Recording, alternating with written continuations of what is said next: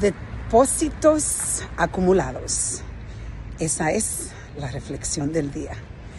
Mira, estaba pensando que ahora mismo acabo de hacer una hora y media corriendo. Acabo ahora mismo. Y como me escuchan, miren, estoy sudadita, sudadita. Y como me escuchan, estoy respirando lo más bien.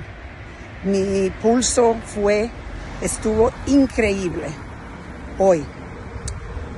Como saben, me estoy preparando para el Ironman y lo, lo importante que estaba pensando hoy es que cuando tú te presentas y empiezas a acumular depósitos, como el depósito del ejercicio, los resultados son inmensos, inmenso.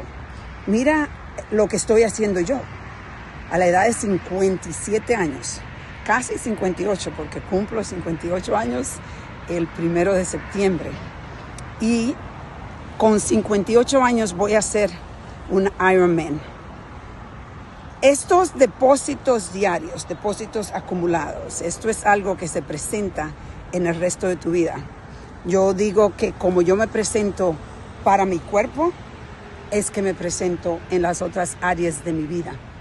Y quiero que reflexiones en esto. Yo he dicho esto muchas veces, lo importante que es de acumular esos depósitos positivos, depósitos que te avanzan, que te aceleran.